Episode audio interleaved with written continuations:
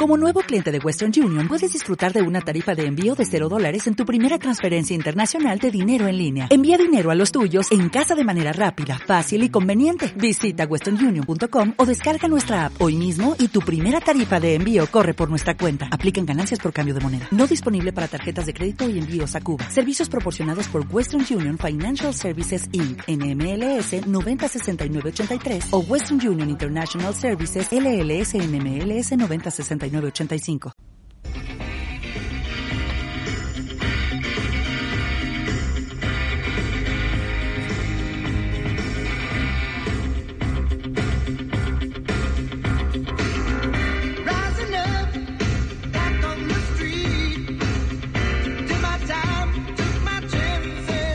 Hola, ¿cómo están? Bienvenidos, soy José Quinteros. Este es el programa Ventas y Negocios con propósito. Estamos en la tercera temporada y estamos muy contentos de que tú estés aquí. Hoy estamos ya en la tercera temporada del programa y estamos hablando acerca de ventas, de negocios, de cómo darle propósito, de cómo darle sentido a todo esto en tu vida. Así es que estamos muy contentos porque el podcast está creciendo mucho. Gracias a toda la comunidad hispana en Estados Unidos, que es la que está en primer lugar de escuchas del programa, gracias a México, a Colombia, a España, gracias a mis amigos que ya se pusieron en contacto conmigo, a Carlos en Los Ángeles, a Doyle en Texas, a mi amigo eh, Ángel Lara en Argentina y a mi amigo también desde España que siempre están ahí tratando de ponerse en contacto. Bueno, bienvenidos, gracias por estar aquí.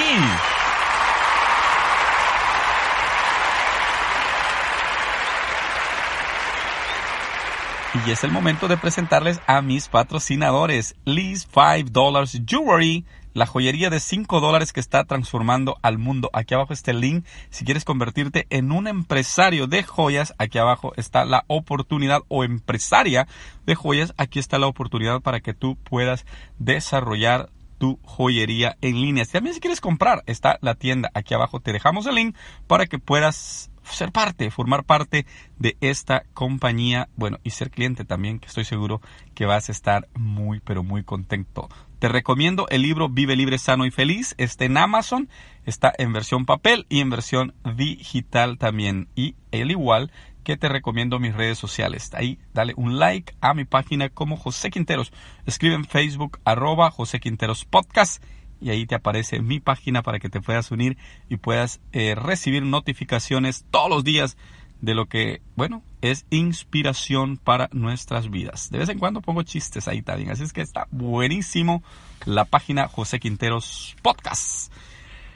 Vámonos, vámonos al programa del día de hoy. Hoy vamos a hablar del síndrome de Estocolmo. Bueno, el domingo estaba escuchando la conferencia en nuestra iglesia y escuché esta poderosa este poderoso concepto, pero pues lo mencionó en nada más Dante y dije, bueno, vamos a ir a buscar qué se, qué se trata el síndrome de Estocolmo. Te lo voy a decir así, a grosso modo, es cuando un secuestrado se enamora o tiene empatía por el secuestrador. Esto quiere decir que esto nos puede pasar a nosotros como emprendedores.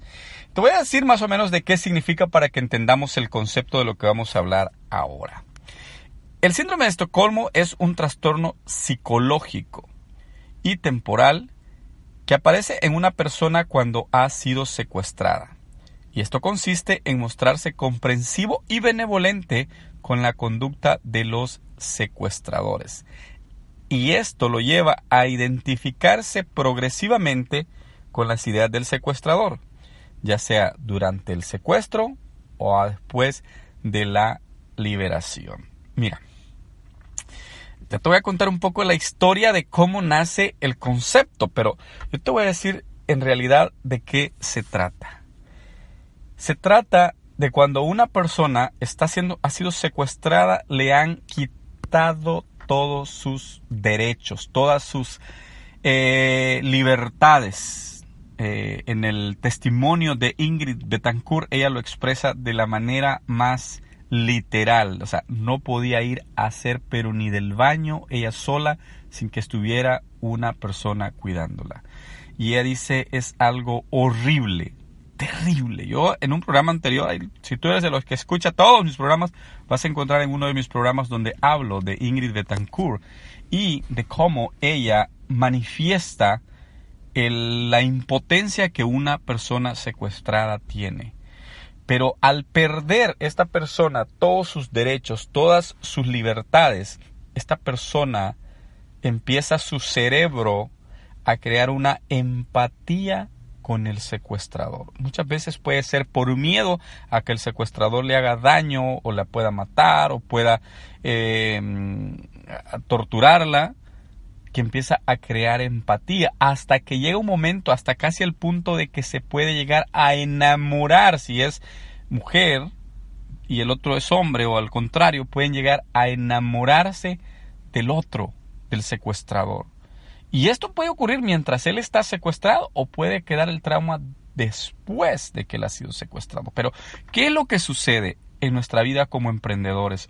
Mm, No vamos a decir como emprendedores, sino qué es lo que sucede en la vida del ser humano.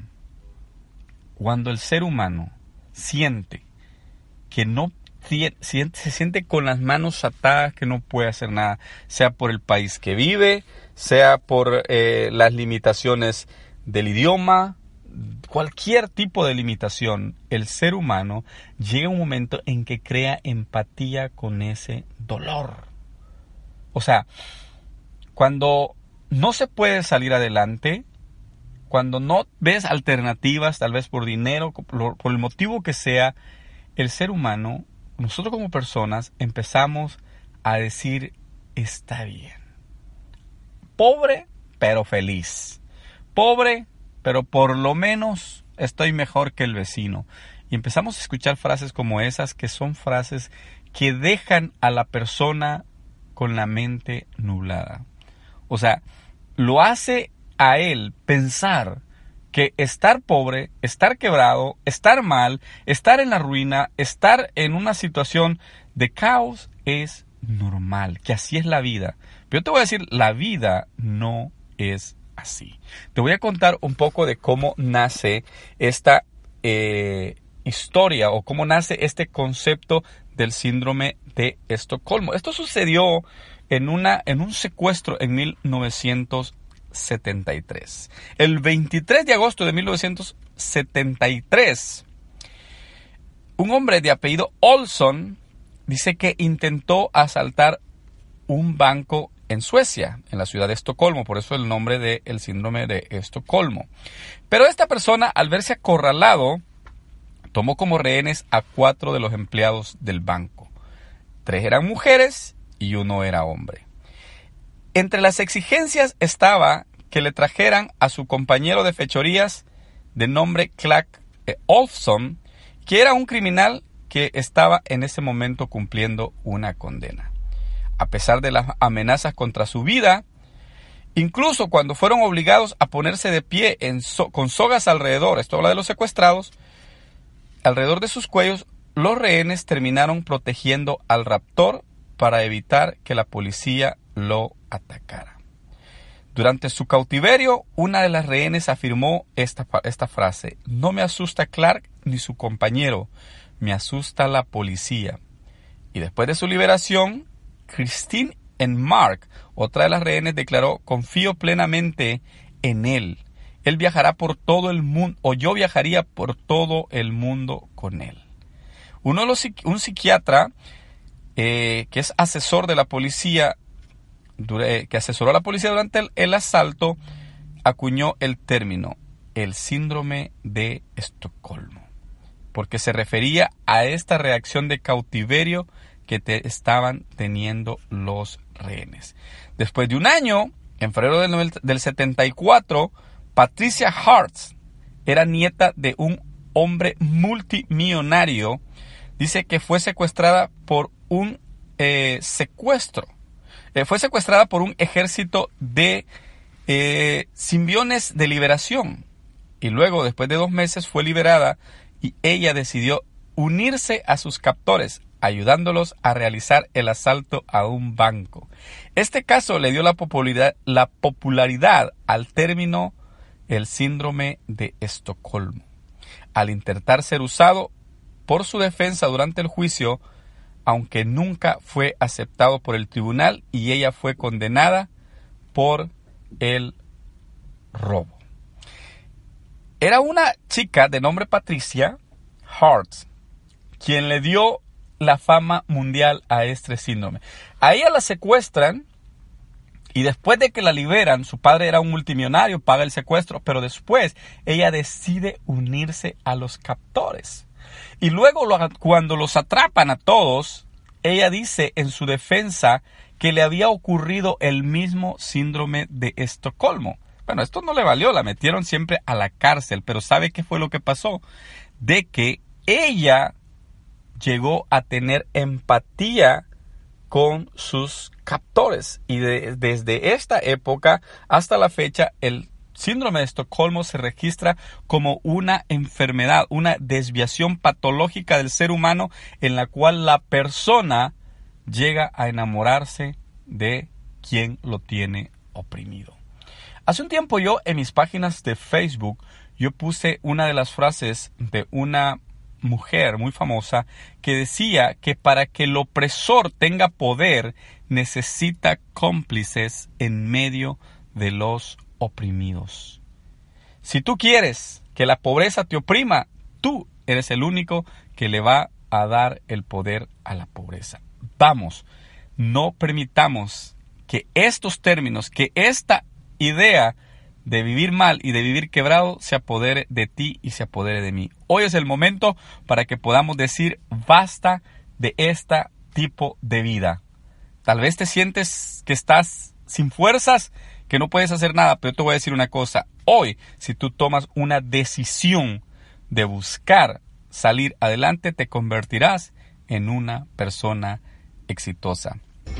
Eso te lo garantizo, porque sé que así sucederá. Aquí abajo están los links. Te agradecería que por favor nos des 5 estrellas como agradecimiento por escucha del programa. Cuídate mucho. Adiós.